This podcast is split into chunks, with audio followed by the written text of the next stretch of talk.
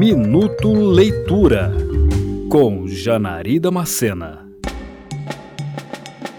Histórias sobre a vida comum e as relações entre pessoas com diferentes tipos de intimidade todas contadas de uma maneira falsamente despretensiosa, que se embrenha na complexidade dos sentimentos envolvidos em cada uma das situações apresentadas por Alice Munro em seu livro de contos Amiga de Juventude.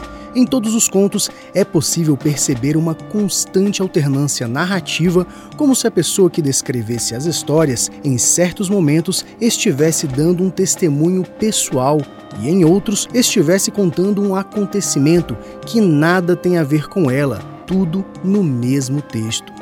Ao longo de sua carreira, a escritora canadense Alice Munro foi premiada diversas vezes, mas o reconhecimento máximo veio com o Nobel de Literatura em 2013.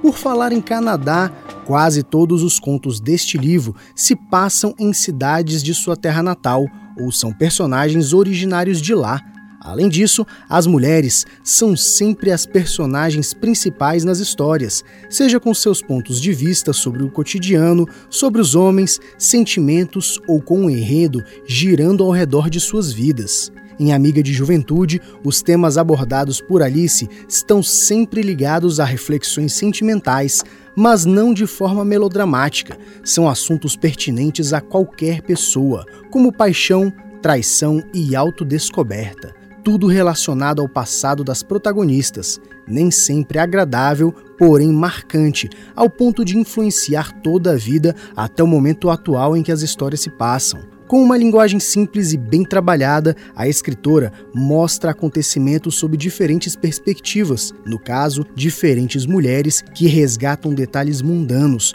para estabelecer uma conexão com outras vidas.